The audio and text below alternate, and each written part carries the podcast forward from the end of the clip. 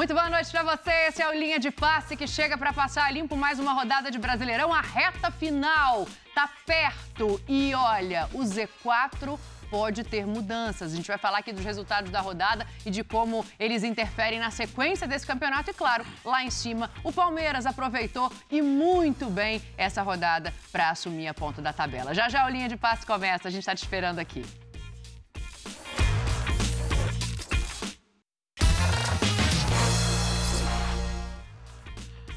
Agora sim, time completo no linha de passe para a gente falar dessa rodada com resultados definidos nos últimos minutos. Já nos acréscimos, o Vasco consegue uma vitória importantíssima para permanência na Série A de Campeonato Brasileiro. Já já também o 0 a 0 entre Santos e São Paulo. E a gente vai olhar para a parte alta da tabela. Afinal de contas, o líder não é mais o Botafogo. O Palmeiras aproveitou muito bem essa rodada e assumiu a vantagem com dois pontos à frente do Botafogo. André Kifuri, tudo bem com você? Eu vou tudo começar bem, com o seu Dani. destaque. Tudo bem, boa noite. Boa noite, amigos. Uma ótima noite a todos em casa. Excelente semana desde já. Faz tempo que o Vasco não joga como um time de Série B, né? Mesmo nas rodadas em que ele não vence. A gente tem conversado sobre o Vasco é, inúmeras vezes, porque essa parte final do campeonato no que diz respeito à parte de baixo da tabela, tem sido absolutamente espetacular. E o Vasco, ele teve uma boa sequência e depois ele perdeu algum, alguns pontos por irregularidades. Ele não se abateu em nenhum momento por causa dessa briga. Ele tem um treinador que trabalha, dirige e se comunica, ou seja, representa o Vasco da melhor maneira possível em relação ao que os seus jogadores precisam que ele faça e diga. E tem jogadores, independentemente de quem esteja em campo a cada rodada, atletas comprometidos com o que é a tarefa do Vasco, que é jogar a Série A no ano que vem. E o jogo de hoje é uma vitória, foi uma vitória daquelas é, que se o Vasco de fato conseguir se manter, vai ser lembrada por muito tempo, porque com 94 minutos um jogador contratado de maneira até surpreendente, quem imaginaria que um dia o Dimitri Payet jogaria futebol no Brasil? E ele viria para um time ele chegaria direto num time cuja missão principal era se manter na primeira divisão do futebol do país. E ele também se compromete, mesmo no início em que não está fisicamente no mesmo nível do, dos outros ou no nível que deveria estar, mesmo às vezes até tecnicamente não correspondendo em relação ao que se espera dele, mas já contribuiu demais. E aí ele faz o gol que hoje dá a vitória ao Vasco, mantém o Vasco é, fora da zona do rebaixamento. E é uma equipe que, em espírito, em entrega e, e na parte técnica, não tem o crachá da Série B. Eu vou me surpreender muito se o Vasco não conseguir se manter é, e for rebaixado. Eu não acho que isso vai acontecer. Evolução traduzida em resultado. O resultado dos outros jogos também ajudam o Vasco da Gama, né? Não só o Santos, mas também o Bahia empatou com o Atlético Paranaense. A gente vai passar por todos esses assuntos aqui. Jean Odd, dentro de suas anotações, o que é o destaque é, deste tem, domingo? Ele tem uma verdadeira planilha hoje. Ele tem, a planilha tenho, do Brasileirão. Exato. Adoro essa planilha. Bom, boa noite, Dani. Boa noite, companheiros. É, esse Brasileirão exige uma planilha, né? Porque que é. maluquice, que campeonato espetacular, a briga lá em cima, a briga de baixo. Então a gente realmente acho que fica o tempo todo fazendo contas, entendendo também a dificuldade dos confrontos que cada time tem pela frente. Eu assino embaixo tudo que o André falou em relação ao Vasco, mas uh, não necessariamente para a atuação de hoje. Eu acho que hoje a gente imaginava um Vasco. Ah, sim, não, né? não, concordo. Possivelmente. Hoje, hoje foi mais luta do que qualquer outro. É isso, que passaria com mais facilidade por um time já rebaixado, com o Vasco jogando em casa. De qualquer maneira, o Vasco vence a sua partida, vai a 40 pontos. É, eu só assim, é, em relação a. Ah, tá, tá, agora está muito tranquilo o caminho para se salvar ou não, é, aí pegando os jogos do Vasco. Atlético Paranaense fora, recebe o Corinthians, joga com o Grêmio fora e com o Bragantino em casa. Então, são jogos difíceis, são jogos em que você pode perder pontos, todos eles. Aí você olha para as outras partidas de hoje, Dani, e eu vou citar uma especificamente para dizer como o futebol é cruel, porque o que o Bahia fez hoje contra o Atlético Paranaense uhum. era para ele ter vencido e ter vencido até com certa facilidade. Foram 27 finalizações do Bahia contra 6 do Atlético Paranaense, mas o futebol é assim. É. Então, para o Bahia, fica bastante pesado o resultado, né? O Bahia que não tem jogo a menos em relação aos outros. O Cruzeiro também está numa situação complicada, mas tem um jogo a menos. É... E aí o Bahia não só não vence um jogo que, em que atuou para vencer, como vê o Vasco vencer uma partida que estava muito complicada, que estava muito difícil e não tem jeito. Nessas horas, assim, é, o, o importante é você somar pontos independentemente das atuações. Eu vejo uma briga, claro, que vai ficando cada vez mais concentrada em Goiás, Cruzeiro e Bahia, esses três brigando para fugir das duas vagas que restam ao rebaixamento. Mas, assim, nem o Santos e nem o Vasco podem sair comemorando pelo que a gente tem visto também de algumas atuações como as de hoje desses dois times. Sim, o Jean fala em desempenho, né? Tá aí o América rebaixado que não deixa essa realidade escapar, que fez alguns jogos em que merecia o resultado e acabou não conseguindo. Renatinho, tudo bem aí? Tudo bem, Dani. Um abraço para os amigos, para o fã de esportes. É isso, eu ia falar, o América de novo faz um bom jogo e não pontua. Coisa que aconteceu muito principalmente na, na no, no, primeiro turno. O América teve mais rendimento, teve mais desempenho. O América, eu não sei se ele escaparia, mas ele deveria ter mais pontos. Se você Sim. olhar para desempenho, se olhar para. Pra... E, e, o caso do Vasco, eu estou muito com os companheiros. Se a gente for olhar, é, o Vasco fez jogos bem melhores que ele não ganhou do que o de hoje. E, e chamou Flamengo, muito. Inter. É isso. E, e, o que chamou muito a atenção foi que o Vasco hoje saiu um pouco do que ele normalmente é como modelo, como padrão, como, como ideia de. O Vasco é um time que, às vezes, ele não brilha, mas ele controla. Ele é um time muito compacto, o jogo está sempre ali, controladinho aqui. Não, hoje chamou muita atenção porque virou um jogo de trocação, né? Sim. E, e aí, imagino que muito pela, pela ansiedade do Vasco, de, dentro de casa. E, e, o jogo em si traz muito essa questão, né? O Vasco é um time que eu, eu, vejo ele se comportando melhor quando, quando o outro time precisa propor, quando, quando ele pode especular um pouco. O Jean colocou alguns jogos ali, os jogos são difíceis, mas talvez sejam até contextos onde o Vasco uhum. fica um pouco mais confortável. porque tem gente aí que vai precisar ganhar ou ganhar. E aí talvez é nesse jogo que o Vasco. A gente vai falar de Corinthians depois, a mesma coisa. O Corinthians hoje é um time melhor especulando. Como conseguiu os três pontos lá no Sul. E isso tem muito a ver com o desenvolvimento de trabalho. O Vasco é um time mais desenvolvido. Eu acho que com bola nas últimas rodadas ofereceu mais. Mas o jogo de hoje é isso, é os três pontos, é a loucura que está São Januário ali, é o Paiê, é isso. Né? Não vai também tirar, colocar água no chope do torcedor. mas como atuação, acho que até o Vascaíno sabe. Pô, teve jogo que a gente foi melhor e não ganhou, mas agora, de verdade, os caras não estão tá nem aí. É três pontos e acabou. eu tenho uma dúvida em relação a esse, essa mudança de postura, eu já coloco aqui na roda, mas não sem antes ouvir. Ô, Mário Marra, tudo bem, Marrinha? Boa noite para você. Prazer estar com você, com os companheiros, com fãs de esportes. É, assim, eu concordo com tudo que foi falado, mas eu estou tentando, eu estou ainda um pouco impactado com um vídeo que está no, no, perfil do Sport Center, da ESPN, hum. do Arias se rendendo às psicólogas do Fluminense na semana passada. É, eu acho que esse lado, esse lado emocional, ele é, no momento, na reta final do Campeonato Brasileiro, especialmente para a turma que está muito perto da zona de rebaixamento, dentro da zona de rebaixamento, lutando, esse lado emocional vai pesar demais. Ele já pesa naturalmente. Sim. Só que quem está no desespero, é, eu acho que está mais sujeito a fazer bobagem ou a acreditar muito. E talvez o resultado de hoje, com um gol do Paê, um gol como foi, perto do fim do jogo, em um jogo em que estava muito claro que o Vasco estava na corda bamba durante boa parte da partida, parte do jogo, para não ficar feio, é, talvez isso dê um, um reforço emocional. Talvez isso seja positivo para o que o Vasco tem pela frente.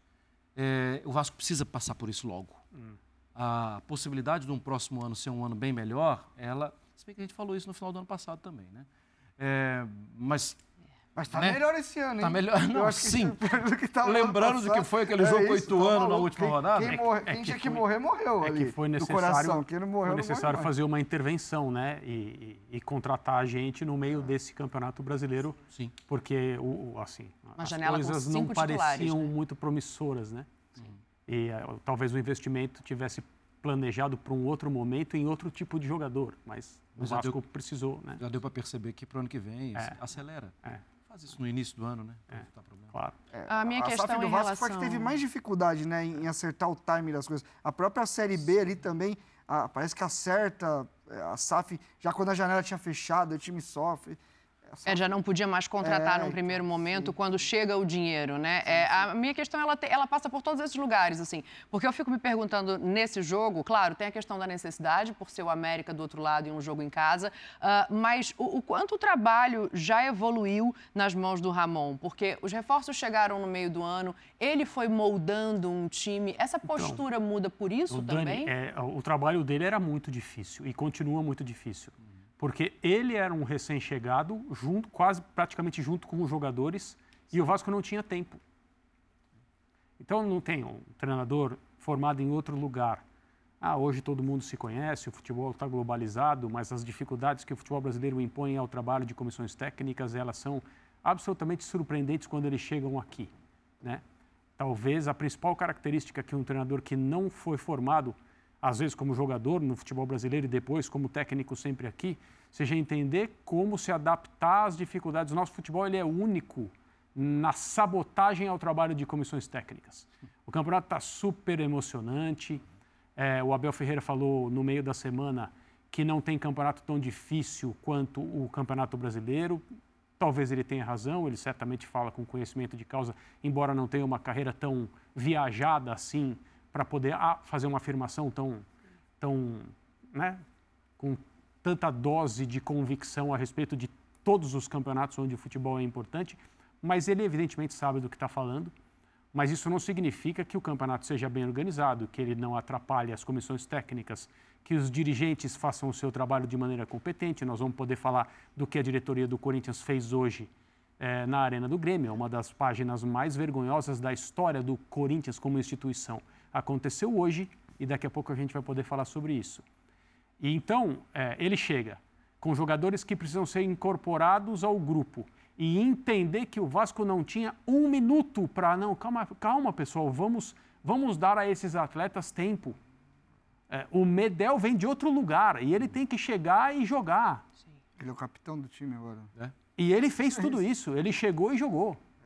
Então, ah, mas a necessidade. Então, então quer dizer que não é preciso dar tempo aos jogadores para se adaptar a novas equipes e tal? É claro que é. E o que aconteceu com o Vasco, com esses atletas que chegaram, né, com tudo acontecendo e tiveram que já desempenhar imediatamente, talvez seja a exceção. Mas a liderança que o Ramon Dias exerce, e a gente pode lembrar de várias situações. No dia que ele bate a mão na mesa e diz que o Vasco não vai cair. Ele não podia garantir que o Vasco não vai cair. Ninguém pode garantir que o Vasco não vai cair. Mas a tradução daquilo que ele está dizendo é assim: nós vamos até o fim para não permitir que o Vasco caia. E qual o eco disso no vestiário, né? Exato. E nós acreditamos até o último fio de cabelo que o Vasco não vai cair. No episódio da suspensão de São Januário, ele mostra a indignação representando o clube e o torcedor de maneira digna. Ele está indignado, mas ele, ele é decente quando ele comenta. Ele não apela. Ele não acha que é algum tipo, ele não diz que ele acha que é algum tipo de perseguição, algo programado para prejudicar o Vasco. Ele defende o Vasco. Então eu, ah, sei, não- ninguém aqui está no vestiário para saber como é o dia a dia. Mas a impressão que ele passa pela forma como ele fala publicamente é que o trabalho dele interno também é muito bom. Muito bom. E sem isso, E eu eu não acho que o Vasco estaria eh, na posição em que está. Que não é uma posição Sim, sim. tranquila. Mas podia ser mas, mas o. Vasco briga muito bem, o Vasco compete É, demais. E, e assim, o que está acontecendo é o que você falou, é exceção, não é normal. O normal seria outra coisa. Eu até escrevi um texto sobre isso. que Você, você olha para o Vasco, era jogadores chegando de centros, cada um de um centro diferente. Veio gente de, até de- do, do Oriente Médio. Que normalmente, e eu já escutei isso de comissão técnica, quando você contrata um jogador de Oriente Médio, se, se o, se o argentino precisa de O adaptação. cara tem que ser convertido, né? Exatamente, porque é, é, é quase um outro esporte. Não por, é, por questão até de, de, de calendário, de Como é que você treinamento. explica para o Paiê o calendário É, brasileiro? né? exatamente. E assim, o, o Vasco acertou. É, por exemplo, o Paulinho Paula é, é um jogador. A gente fala muito do Paê, do Verrete e tal. Pô, esse cara, do jeito que ele chegou, e ele tem toda a história, né, com o Vasco e tal. Pô, esse cara deixa tudo dentro de campo. Pra, pra mim, ele é, o, ele, é o, ele é o jogador da recuperação do Vasco. Ele até deu uma caidinha no- no- nos- nas últimas rodadas, acho que ele. Mas assim, é, não é que o Vasco acertou um, dois jogadores. Não, todo mundo que ele trouxe veio com a questão da- do comprometimento. Pô, o Medel não é um craque de bola, nada, mas o, o Medel. teve que ser mas- reposicionado pra é, render, Mas o. Medel é um jogador vitorioso, de uma carreira muito bem feita em Europa e tal. A gente já cansou de ver jogador que chega nessas condições aqui no Brasil e vem pra roubar só. Sim. Vem só pra sentar no contrato e ficar tranquilo. Então, assim, é, sempre quando eu falo do Vasco, a palavra que vem na minha cabeça é mobilização. O velho o velho conseguiu mexer com, a- com as coisas. Eu acho que é, o discurso dele é, ser- é o que o André falou, ele não é nem pra mais nem pra menos, sabe? E, e- e, assim, a gente sabia que se tratava de um treinador extremamente experiente, de um cara que. De, o meu pai estava me falando esses dias que jogou muita bola também quando, quando foi jogador. E, e, e ouvi também que acrescentar o filho na comissão, o filho é o cara que. Ele é o cara dali, o filho é o, é o que, que olha o jogo. Estrategicamente, eu acho que é, é- é um treinador que faz boas escolhas para as partidas. Contra o Flamengo, por exemplo, ele, ele joga o Paulinho, que é um volante para jogar aberto pelo lado direito e traz o Paê para dentro. Então ele, ele, ele- não modifica muito a estrutura do time, mas ele entende que se tem um adversário que tem uma força aqui e outra ali, ele, ele coloca uma peça para cá, outra para lá. Então, assim, é de verdade, não, não é, é. Muita gente fala, ah, vocês ficam babando ovo porque é estrangeiro. Não, o que ele está fazendo é fora da curva totalmente. Não, e mesmo assim, teve muita sorte em alguns momentos no jogo hoje. Sim, em sim. alguns outros jogos também. Tem algo que, assim, é de mobilização. É o que a gente falou aqui o tempo inteiro. E, e para quem não conhece, né, o Ramon Dias, a gente fala muitas vezes, nós, né? Quer dizer, o Jean, que é mais velho, é da seleção brasileira de 82. Quieta há muito tempo. Não- é, mas É, a não. seleção brasileira de 82 ganha um jogo da Argentina por 3 a 1 O 1 é gol dele, em 82, na Copa do Mundo. É, e aí eu acho que a gente lembro. volta dentro disso, Jean, para o ponto que você colocou, da tabela do Vasco, né? Que hoje parece, pelo que vocês estão dizendo aqui, e eu também acho, que tem um técnico capaz de moldar suas peças diante das limitações, porque o Vasco não é um time extremamente técnico e com um elenco vasto. Então, assim, é, como fazer agora pensando nesses jogos? E o Renatinho traz um ponto importante, que é, de repente, do conforto de poder contra-atacar. É. É, então, eu acho que é um aspecto interessante, até pelo que a gente viu hoje. E hoje, né, aquela história, assim, o jogo... A hora que o Vasco faz o gol no comecinho, eu confesso É. até que eu comecei... a gente tem que fazer escolhas aqui. Que jogo, que jogo a gente vai assistir? Vai prestar mais atenção. Hoje- isso, hoje foi complicado. É. Hoje foi complicado. Eu comecei assistindo o Vasco, né? Depois eu me rendi ao mosaico lá e assisti tudo junto, que não é o ideal, mas eu admito que não é o ideal, mas num campeonato como esse, Mas é com- muitas vezes mas a com solução. qual áudio? Com o áudio. Aí mudei. Essa- essa é- essa o é- áudio do Santos e São Paulo. E Não, gente, quem vê quatro Eu- não vê não, nenhum. você- eu consegue, assisto dois. E você consegue olhar para um jogo e fingir que não está Ouvir o ouvindo outro, outro? não tem É como. Então, é- eu não, acho o que eu assim, faço é o contrário. O que eu deixo no mutado é o que eu tô assistindo. E aí eu gosto de ouvir o São outro para saber o que tá técnicas, no sim. Aproveita desse momento de descontração, hashtag em linha de passe, manda sua mensagem pra gente. Como você você faz viu, é. para assistir todos os tem- cinco não, jogos? Pra mim só aliás, tem é um jeito. Um na. TV, outro no telefone, mas o áudio, é, ele precisa ser o jogo que você está É, vendo. passou de Sabe dois, que eu, você não acho- vê eu quero. Eu exaltar o dessas. campeonato de novo. Então, assim, o que eu acho interessante demais também é que nessa rodada do Campeonato Brasileiro, o cara cujo time está brigando pelo título, ele assistiu seis jogos como se fosse o jogo do time dele. O cara que está brigando... Desde ontem, né? Desde ontem. O cara que... Na rodada, eu tô falando. É o cara cujo time está brigando para não ser rebaixado, ele assistiu como se fosse o jogo do time dele, seis jogos ali da parte de baixo. Então, isso é espetacular. Isso é uma coisa que talvez nenhum outro campeonato do mundo tenha, faltando tão poucas rodadas para o é final da competição. É, E, isso e- é um e não é só emoção. Tecnicamente, taticamente, a gente cresceu também. Cresceu. Eu acho que ainda, tudo bem. Ainda porque aí, assim, as pessoas vão falar, eu exalto mesmo os pontos corridos, porque eu acho que é, um- é uma fórmula sensacional. As pessoas vão falar, ah, não, mas o que está acontecendo esse ano é exceção. Óbvio que é exceção. Claro. Você quer um campeonato como esse todos os anos, você não vai encontrar em lugar nenhum do planeta. Agora, a emoção no campeonato por pontos corridos, ela não é exceção. É exceção, claro, você ter seis times brigando pelo título às cinco rodadas do fim. Isso. É você ter seis times brigando para não cair às cinco rodadas do fim. Isso é exceção e não vai acontecer todo ano. Mas a emoção, ela tem praticamente O todo campeonato ano. só tem uma definição. A única. Só a- tem um rebaixado. A coisa mais legal desse campeonato é que quando o Botafogo tinha 14, 11, X pontos de vantagem, o pessoal que gosta de pontos corridos fica fazendo essa Os bobagem. corridos. Nossa, que, que emocionante o campeonato. É, e agora? hein? e agora? É, o Agora o argumento é esse. É, por isso que eu tô falando. A vida, Agora o a argumento vida anda é... rápido, entendeu? emoções a vida diferentes. Anda rápido pra quem mas não o sabe o que mata-mata tá é maravilhoso. Só que assim, a gente tem mata-mata outro na campeonato. A gente pode Libertadores, ter as duas tem mata-mata claro. na Copa do Brasil, a gente tem mata-mata nos estaduais. E, e esse campeonato que te obriga, se você é de fato muito interessado naquilo que vai acontecer com o seu time, que te obriga a assistir um monte de jogo desde o começo do campeonato. Porque, na boa, os torcedores de Flamengo, de Atlético, de Palmeiras, eu vou citar esses três, que eram os três. Já sabem quem está brigando pelo favoritos. título junto com eles. Exato. Então eles começam o campeonato na primeira, na segunda, na terceira rodada, eles já estão secando os rivais. Claro que depois eles passam a secar o Botafogo também, porque as coisas mudam. Mas assim, é um campeonato sensacional. Falei tudo isso, não te respondi sobre Eu o Vasco. percebi. Gia, eu percebi, mas só- tudo só bem. um ponto sobre isso. Quando a gente defende pontos corridos, a gente fala porque é o campeonato que premia o time mais regular.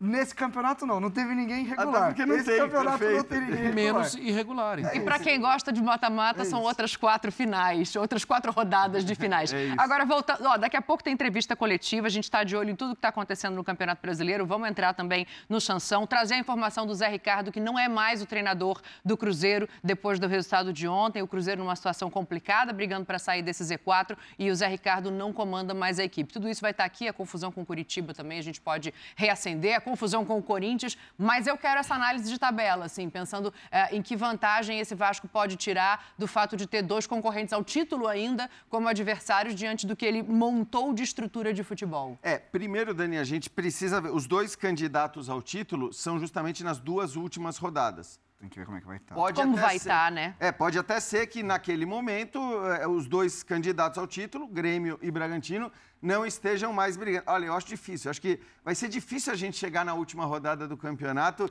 e a gente ter só dois times brigando pelo, pelo título, pela taça. Acho pouco provável. Pode ser que aconteça, mas claro que isso conta. O que o Renato falou, acho que é, é algo que, que a prática tem mostrado.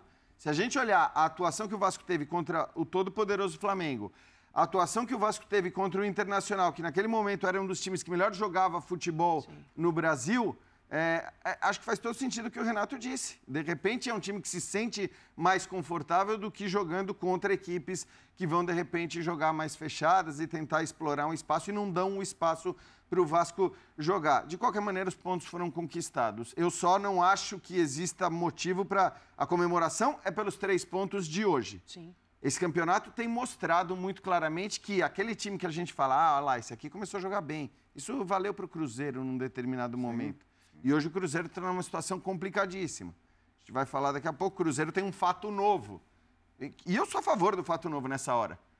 Essa, essa hora, meu amigo, você- você você- você vai com o que o Cruzeiro está fazendo. Cuidado, né? Com o que O tá problema é que tem alguns. Cuidado, né? Isso é que é, É, o- a gente vai Não, entrar no Cruzeiro, mas que vai, Cruzeiro é. pra mim foi ali. Cuidado o- que você vai a- a- pedir o Não, Tem pode embolar. Não, pode embolar. o Porque o Zé tá pode ser um demitido, velho então a gente tem que né? entender o que vai acontecer. Pode É, embarcar não, nessa. o, que, a- o, que eu, o que eu acho é, o Vasco provavelmente não fez hoje é a partida que os seus jogadores queriam fazer e que o Ramon Dias pediu que fizessem. E a gente muitas vezes fala aqui, em determinados momentos, trecho inicial de campeonato, metade do campeonato, fim do primeiro turno, ah, esse time tem mais, é, tem menos jogo do que pontos. E isso, no longo prazo, não é sustentável. Não dá para ficar pensando que isso vai acontecer sempre. Tem muitos times nessa situação sempre, em qualquer campeonato. Só que agora não, não dá mais para pensar nisso, porque você não tem mais.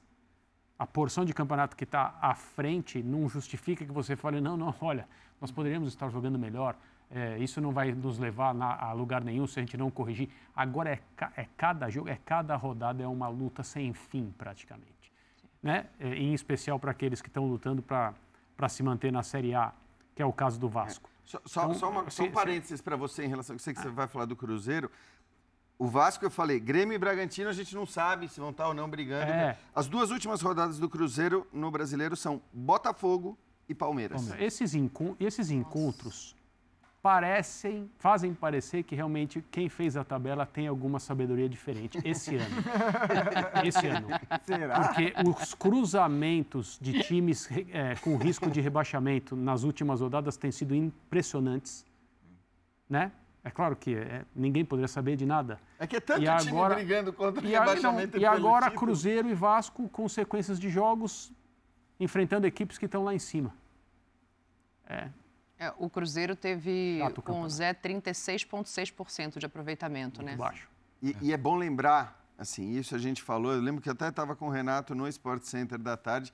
Assim, o Zé Ricardo chega como uma aposta muito arriscada, muito ousada, Sim. pelo que vinha sendo. E não é nem que eu assim, não goste dele, é, é um daqueles caras pelos quais eu torço. Eu, eu torço para que dê certo, para que ele mas, tenha mas sucesso. Mas que, inclusive, as escolhas de carreira estão. É. Estão minando, né, também. É, agora, eu acho até que essa escolha de carreira talvez seja muito. É muito mais discutível a escolha do Cruzeiro do que trazendo o Zé Ricardo para assumir o time numa situação complicada já quando ele chega, do que a escolha do Zé Ricardo, que vê no Cruzeiro uma possibilidade de, de repente, é, se colocar na, na, na, principal vitrine do futebol brasileiro, né? E, e, até mesmo, eventualmente, tendo conseguido, que não aconteceu, é, o, é, manter o Cruzeiro tranquilamente na primeira divisão e mantido seu trabalho até o fim, poder olhar para o que ele ia fazer com a SAF no ano que vem e tudo mais. Então, até entendo a escolha do Zé Ricardo a escolha do Cruzeiro já era discutível. Diante desse aproveitamento, eu acho é, que não é, tem eu, muito o que falar, né? É bem mais discutível, e, e, aí é algo que a gente, vem, a gente falou no dia sobre isso também, foi a queda do Pepe. É, eu, eu volto, eu volto a falar, eu tenho convicção disso. Sobre o que eu posso analisar, que é jogo, desempenho, eu não tenho acesso ao dia a dia.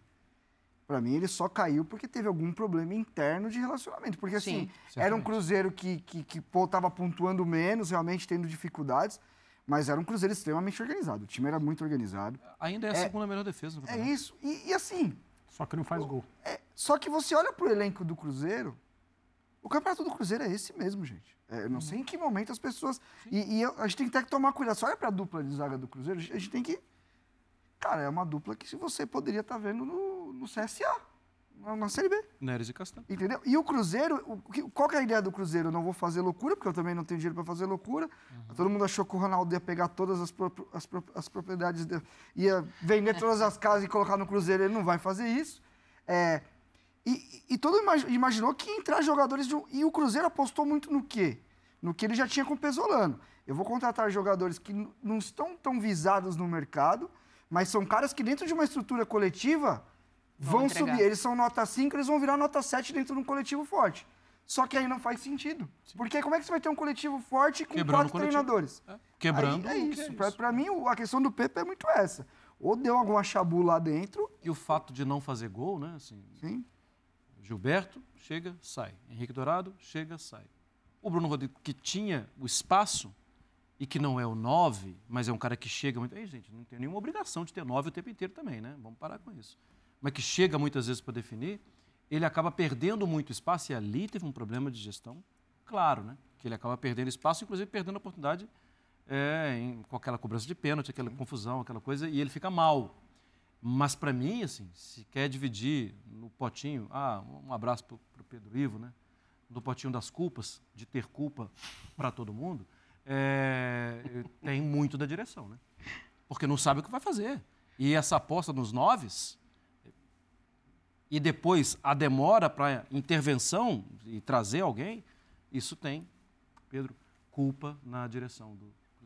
É, eu fico pensando a, a sequência agora, assim, é, a mesma coisa que a gente falava para o Botafogo, independentemente de por onde briga na tabela vale para o Cruzeiro, né? Nenhum técnico vai implementar um trabalho para esses jogos que faltam. A possibilidade não. que ele tem é de ganhar pontos é. para Agora é ganhar jogos. do time. Agora é ganhar jogos. Agora é Mas aí, aí a, a, pergunta que né, a gente precisa fazer é, e aí o André já entrou um pouco nisso, assim, o que, que é o nome ideal? Ele existe nesse momento? Quem vem para assumir esse Cruzeiro e deixá-lo na Série A? Com essa intenção, claro. Essa sugestão que você, a qual você se referiu, o Renato estava elogiando aqui. Só um detalhe, a gente não é. sabe o que vai acontecer depois da invasão de campo ontem, né?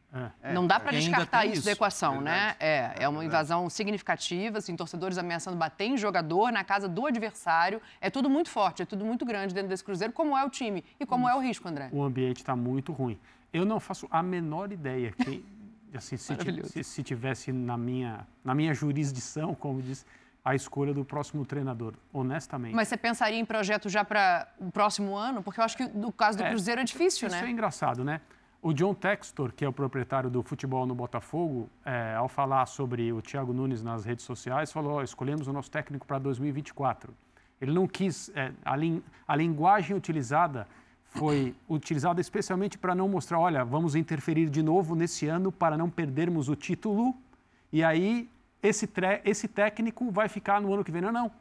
Já íamos contratar um treinador, decidimos fazer agora para ele já chegar e trabalhar em 2024. Mas Tá bom. se, beleza, os- então. se o, se o Botafogo estivesse ganhando todos os pontos que vinha disputando com, com a comissão técnica que foi escolhida com a ajuda dos jogadores, não haveria nenhum tipo de anúncio sobre o Thiago Nunes. Aí 2024 Agora- seria 2024. 2024 seria exatamente no ano que vem. Então, mas o Cruzeiro não tem esse luxo, né? O Cruzeiro tem que fazer alguma coisa agora, hoje, já, ainda hoje à noite, provavelmente, para tentar estancar isso e, de alguma maneira, heroicamente se manter na Série A. E- e Cada você- vez e mais você- parece difícil que o Cruzeiro vai, vai conseguir se segurar. E, e você olha para o mercado, é, talvez as opções sejam mais a do que a gente estava falando de agora do que para longo prazo.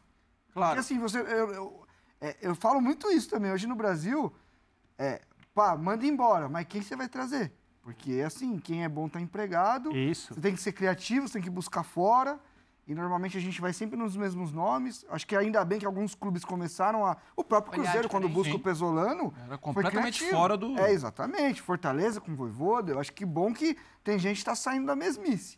Mas nessa hora, nessa hora é discurso, gente. Não, não tem treinamento, não tem processo, não tem nada. É. Tem uma data FIFA, a pessoa, ah, data FIFA, vai mudar tudo. Não vai mudar tudo. E não adianta Não. trazer psicólogo agora também. É, também. é. Já Não, Agora, que não. Essa- Agora- é- é- só para deixar claro, porque daqui a pouco, ah, fulano fala sobre, contra o trabalho de psicólogos no futebol. Não, É isso. não é o isso. trabalho de psicólogos no esporte ele tem que ser um trabalho. É isso. Não tem que ser um band-aid. Ah, meu time vai cair. Plano. Você vem aqui conversar com o jogador.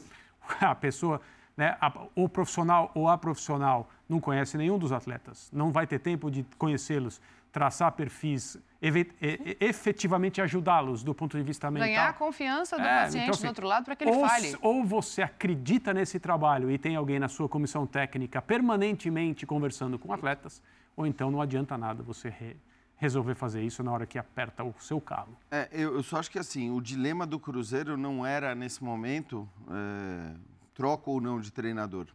Sinceramente. Por, por tudo que o Cruzeiro não jogou, não mostrou com o Zé Ricardo. É, por tudo que a gente sabe que existe, isso é comprovado, inclusive, cientificamente, com estatísticas, que a troca de treinador. é, e agora eu não lembro o nome dos parceiros que traziam para a gente esses estudos muito interessantes todos, todos os dias, na época no Futebol na Veia. Ele Universidade de Futebol.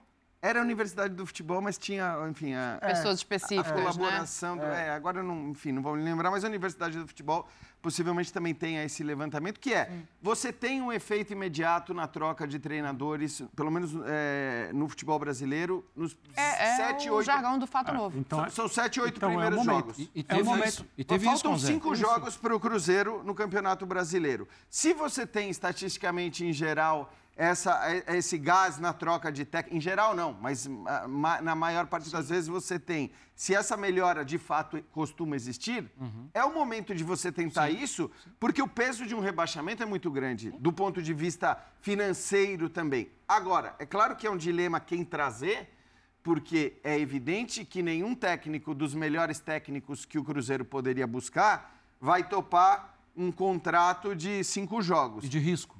É isso. E também, mesmo que assim, por mais que o cara tenha, bote fé no, no seu próprio taco e diga, não, eu realmente sou bom, eu sou um grande Se treinador. ele acha isso, ele não precisa assinar um rebaixamento, correr o risco de assinar um Exato, rebaixamento. porque ele corre o risco, mesmo sendo bom, porque ele não sabe se ele. E ele não vai correr o risco de estar numa Série B na próxima temporada. Então é difícil mesmo esse Não momento. vai pegar nenhuma parcela de é. 13 terceiro, gente. É isso, O Renatinho é- tá na parte é isso, Nem financeira. na parte financeira compensa uma loucura dessa. É, é, é- é tão, é tão curiosa essa troca, assim, né? É que a gente fica até sem saber o caminho que esse Cruzeiro vai tomar. A gente está aqui aguardando, provavelmente vai ser feito um anúncio, como o André disse. é, a gente está na iminência de receber alguma nova notícia, porque a necessidade é grande para que esse treinador tenha, olha vocês, Mas- uma semana de campeonato brasileiro parado para conseguir trabalhar. Fecha a marrinha que eu quero colocar o Santos e São Paulo também, já que a gente está falando da luta para fugir ali. É que eu acho que tem algumas. Tem que, a próxima escolha tem que obedecer a alguns critérios. É, não dá para ser alguém que não conhece o, um, o Cruzeiro, Clube. Perfeito. não conhece, obviamente, o mercado brasileiro, a dureza que é é, a sequência de jogos do Cruzeiro. É, tem que ser alguém vivido. Assim, não dá para ter riscos. Apesar do risco ser imenso, você não pode errar nessa agora. Porque agora é a última cartada. Agora é a hora de chamar alguém é, com um nome. Ainda que você entenda que esse cara não vai ficar para a próxima temporada. Um nome muito falado, e que a gente já falou aqui fora do ar, Uhum. É do Vanderlei Luxemburgo. Sim, porque é de vestiário, ele entende. Experiência para isso e domínio do futebol Talvez brasileiro. topasse. É a Ele mesma lógica que eu usei pro Botafogo. Campeão É isso. É pra. brasileiro em 2003 com o Cruzeiro. Teve no Cruzeiro nos momentos negativos também de Série B. E com uma história com o clube. Sabe o tamanho do clube. Tem- ninguém precisa explicar para ele. É, tem que saber se ele está disposto a fazer um contrato de cinco jogos, né? O que a gente vai saber muito em breve. É, Santos e São Paulo, um jogo pouco animador, mas não sei se o resultado é tão desanimador para o lado do Santos, né? Estava em casa, o São Paulo dominou o clássico, mas consegue um ponto para tentar fugir definitivamente do Z4 ainda não é suficiente, tem 42, é o 14º colocado. Jean, como é que você analisa esta partida? O São Paulo também não conseguiu nenhuma vitória como visitante, né, até agora. É impressionante, né? Isso nunca aconteceu com um time que não foi rebaixado e o São Paulo não venceu nenhum jogo fora de casa e está tranquilo, está na prática de férias no Campeonato Brasileiro, mas apesar de estar de férias, é, jogou melhor que o Santos hoje, criou mais oportunidades, né? Teve chances de, de vencer o jogo. O, o Santos também teve as suas oportunidades, mas acho que assim, se a gente for olhar para os períodos do jogo, apenas ali no começo do segundo tempo é que a gente pode dizer que o Santos foi superior por 10, 15 minutos no máximo. De resto, o São Paulo foi melhor do que o Santos e por tudo isso, dizer, pelo fato do São Paulo ter sido melhor, ter criado mais chances, metido bola na trave e tudo mais, eu acho que o resultado foi bom para o Santos. É claro que foi bom para o Santos porque o Goiás perdeu, porque o Bahia não venceu, né? O Vasco acabou ganhando no final, mas, mas o Goiás e o Bahia continuam atrás, o Cruzeiro eh, continua também três pontos atrás, três não, né? no caso do, do Santos, cinco pontos atrás. Então assim, Cruzeiro cinco pontos atrás, o Goiás sete pontos atrás, o Bahia quatro, quer dizer, o Santos está numa situação que não dá para chamar de confortável, mas é mais confortável até do que a situação do Vasco, de quem a gente falava há pouco. Embora os jogos do Santos não sejam tão animadores, né? O Santos é um caso de, de uma irregularidade notável no campeonato, alternando bons resultados e maus resultados, bons jogos e maus jogos. Mas hoje o que o Santos tem ao seu favor, eu diria, é a tabela, é a relação de pontos, a distância de quem está na zona de rebaixamento. Seis jogos sem perder, nessa Pois é. essa faixa de, de- de tabela da competição é, é o que pouquíssimos têm. Acho que tem duas coisas que são muito surpreendentes nesse campeonato. E uma é muito mais surpreendente do que a outra, mas eu acho que dá para a gente colocá-las aí mais ou menos no mesmo, na mesma gaveta. É, uma é o derretimento do Botafogo, que ainda mantém chances de troféu. Olha o tamanho da vantagem que o Botafogo tinha. Ele fez as últimas rodadas que fez, da maneira que fez, hoje levou um gol aos 52 do segundo tempo, e ainda tem chances de ganhar o campeonato, sem depender de ninguém. Então, uma, uma dessas coisas surpreendentes é como o Botafogo perdeu terreno. E a outra é a recuperação do Santos do 7 a 1 que ele levou contra o Internacional no Sul. Porque você ter que levantar uma equipe correndo risco de rebaixamento praticamente desde que o campeonato começou, jogando esse campeonato para se manter na Série A. Esse time leva o 7 a 1 que levou do Internacional. Na rodada seguinte ganha em casa. Tem dois clássicos logo depois. Um bem próximo com o Corinthians e Itaquera, não perde. Outro com o Flamengo, fora de casa, ganha. Um chute do zagueiro no final de longe. Um gol que pode ser histórico. É. É isso. Histórico no sentido, se o Santos escapar, vamos falar do gol, desse gol. Completamente Joaquim improvável. fora da área para ganhar do Flamengo. E o Santos, ele vem lutando, ele vem se mantendo. Eu não acho que o resultado de hoje foi bom. É, qualquer time nessa posição precisa ganhar. Três pontos conquistados fazem uma diferença lá embaixo tremenda. Mas o Santos está aí, acostumado a essas, a essas idas e vindas. O contexto acaba tornando bom, acho que o contexto do É. jogo. É, não, é, por- é total. É pelo que o, o Santos hoje muito espaçado, né? O primeiro tempo, o São Paulo toda hora achando bola nas costas dos volantes, o, o São Paulo correndo Perdeu em cima. muita chance É, e, e assim, e pra mim foi um jogo principalmente nesse sentido, de acabamento das jogadas muito ruins, dos dois lados. dois lados. Dos dois lados, porque foi um jogo de muita transição, né? A- As melhores situações do jogo foram de ataques rápidos ou contra-ataques, sempre acelerando muito. Só que as decisões tomadas, seja no penúltimo passe, no último ou na finalização, foram ruins dos dois lados.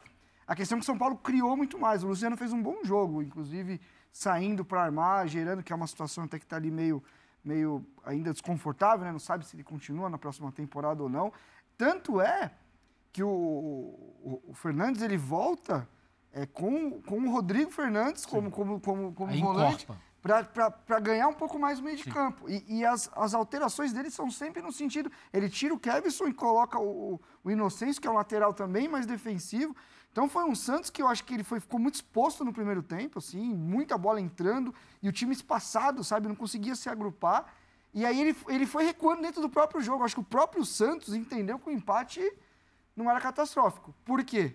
Porque ganhou, porque pontuou em jogos uhum. que ninguém esperava. E então, velocidade hoje... do Soteudo em é contra-ataque. Porque no início do segundo tempo, eu tive a sensação que o Santos vai ganhar o jogo. Sim, é, em volta, volta bem, volta é. bem, volta bem. É, a cada bola que, os, que o Soteudo recebeu com espaço para correr, você acha que é gol do Santos. Então, até porque ele tem o Marcos Leonardo ao seu é, lado, né? É a gente está falando de um Santos que tem Soteudo e Marcos Leonardo. É. Esses caras, por si só, é. já deveriam fazer com que o Santos eh, não precisasse brigar ali nesse momento contra a zona do rebaixamento, porque é, os, os, times lá de baixo eles ganham muito poucos pontos, né? Eles é, e esses caras são caras que te dão pontos pela qualidade. O Leonardo tem 13 gols, ele está em quarto na é. artilharia do Campeonato Brasileiro, mesmo com o Santos nessa situação. Eu vou pedir licença de vocês pelo seguinte: é, a gente pode fechar essa sanção, mas o Ramon Dias chegou para falar e eu quero ouvir um pouquinho depois dessa vitória que ele consegue no comando do Vasco da Gama. Vamos lá para São Januário.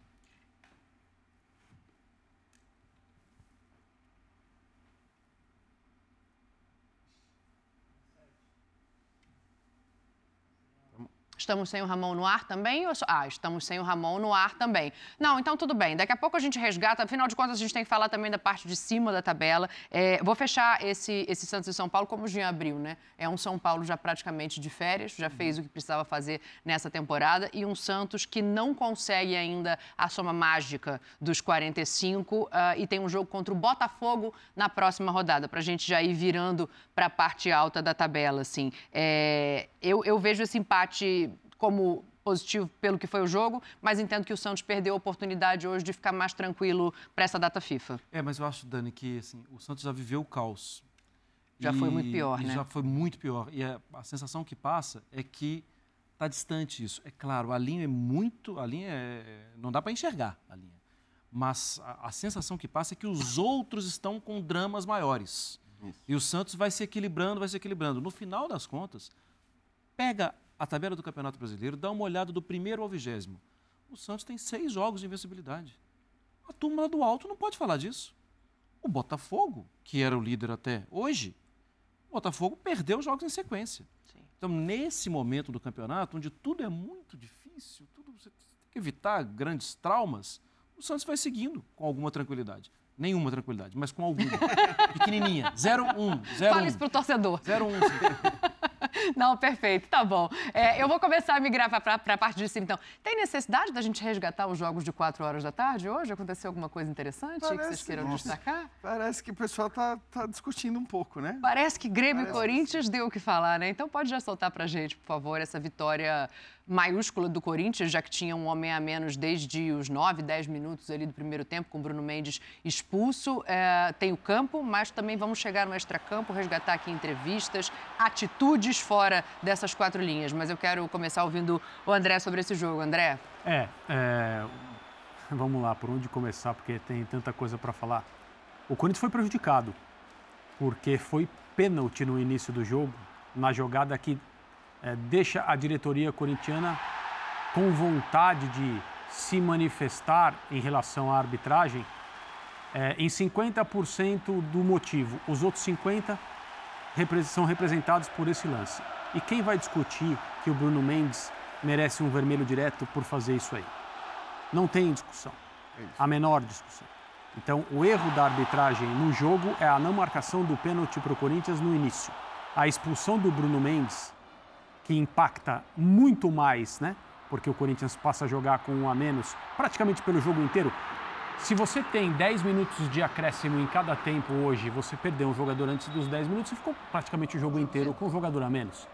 E foi o que o Corinthians fez. E o Renatinho falou: ah, hoje especulou. Não, discordo. O Corinthians não especulou hoje. Ele, ele não teve nem como especular. Ele apenas se defendeu e chutou bolas para todos os lados possíveis. O plano era especular. O plano era especular com, com 11 contra 11. Tanto que depois, no, no segundo tempo, quando o Santos tem um jogador incorretamente expulso por vermelho direto, na minha opinião. Era um lance para amarelo, então a arbitragem errou, prejudicando o Grêmio também no segundo tempo. E fica um, um trecho até grande do jogo, uns 20 minutos, de 10 contra 10. O jogo fica perigoso para o Corinthians.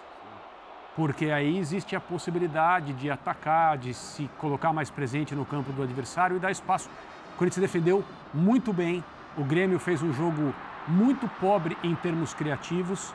Não é simples, eu sei, enfrentar uma parede de jogadores é, compenetrados a se defender, foi o que o Corinthians fez hoje. O Corinthians não tem se defendido bem, hoje se defendeu muito bem, mas o Grêmio tem mais a se culpar, a reclamar de si por ter passado o jogo inteiro praticamente com um a mais e não ter conseguido fazer um gol. O Corinthians encontra esse resultado depois de muito esforço, muito suor, pouco jogo, porque não houve nem, nem condição para mostrar jogo, mas ganha com o gol do Ângelo Romero, que está contribuindo nesse final de Campeonato Brasileiro de uma forma que pouca gente imaginava que ele ia fazer quando ele foi contratado para voltar ao Corinthians. O gol dele hoje é um gol de quem sabe onde está dentro da área, ele checa a própria posição e esperto na hora que a bola vem na direção dele, gira para bater de primeira antes da bola cair e fazer o gol que deu os três pontos para o Corinthians. De novo com muito suor, com muita defesa, com muita abnegação, mas nada além disso. E na hora que a gente puder falar a respeito do que fez o Alessandro é, no intervalo do jogo, tentando invadir a sala, não a sala do VAR, a, sala, sala do dos, VAR, equipamentos né? dos equipamentos do VAR. Exato. E depois o comportamento dele com um repórter de rádio lá do Rio Grande do Sul que estava ali, junto com seguranças do Corinthians, foi uma cena grotesca e o Alessandro deve ser punido de maneira exemplar pela CBF, se é que a CBF quer que o campeonato que ela organiza seja tratado seriamente pelos clubes. A gente já vai, inclusive, mostrar a imagem do, do Alessandro, mas antes eu quero só fechar com vocês também essa questão do jogo, né? Porque tem os lances polêmicos, tem o motivo pelo qual o Alessandro tem essa atitude que é injustificável de qualquer maneira, mas uh, tem a questão da expulsão do Bruno, tem a questão do pedido de pênalti do João Pedro no Bidu. Então vou entrar um pouco nessa, nessa arbitragem aqui para entender como é que vocês enxergaram os apitadores de hoje, né? Rodrigo José é Pereira de Lima. Essa, essa impossibilidade de, de dissociar uma coisa da outra, né? Assim, a gente está sempre aqui com as, com as duas coisas relacionadas, a gente sempre e claro que nesse caso a gente está falando de um suposto pênalti no começo do jogo e de uma expulsão. Acho que a expulsão a gente não tem nem que discutir. Sim. É, também no começo da partida. Então, assim, tudo fica condicionado. Eu sei que. É, primeiro eu quero dizer o seguinte: para mim o Corinthians fez um jogo enorme, enorme. Um baita jogo do Corinthians. Você vai dizer, pô, mas um baita jogo do Corinthians só se defendeu. Eu acho que, assim, para você conseguir se defender da maneira como o Corinthians se defendeu é, você precisa, além de organização, sim, e eu acho que o Corinthians esteve organizado para se defender contra o time do Grêmio, que tem bons jogadores, você precisa juntar essa organização tática é, com um, um, empenho, uma dedicação, concentração. Um, uma concentração durante 90 minutos que não é fácil muito acima da média. Então, para mim, o jogo do Corinthians foi enorme. um gramado teve... que só complicou. Exato. É, mas é que eu acho ainda que o gramado, para quem estava se defendendo, pra, jogando para se defender, e, talvez tenha até e, ajudado. E essa defesa enfrentou o Luiz Soares. Gente. Exato. É? Que, que é um jogador que está mostrando no brasileiro que pode fazer. Então, eu, eu primeiro quero fazer todos os elogios possíveis hum. aos jogadores do Corinthians que estavam dentro de campo, a atuação e ao Mano Menezes também. Porque, sinceramente, eu não acho que o Corinthians teria conseguido esse resultado se não tivesse o Mano Menezes no banco, se ainda fosse o Vanderlei Luxemburgo. Sim, então concordo. Dito isso, posto isso, aí acho que eu sou voto vencido. Eu acho que a gente está tratando esse pênalti, esse suposto pênalti, como um absurdo, indiscutível, como um lance bizarro. Para mim não foi um lance bizarro. Não, bizarro não. Eu não acho que então. Mas se não foi um lance bizarro, porque para mim esse é o ponto. Eu, se o árbitro apita essa penalidade. É interpretativo, ele viu eu o pênalti. Eu acho que é completamente interpretativa a penalidade.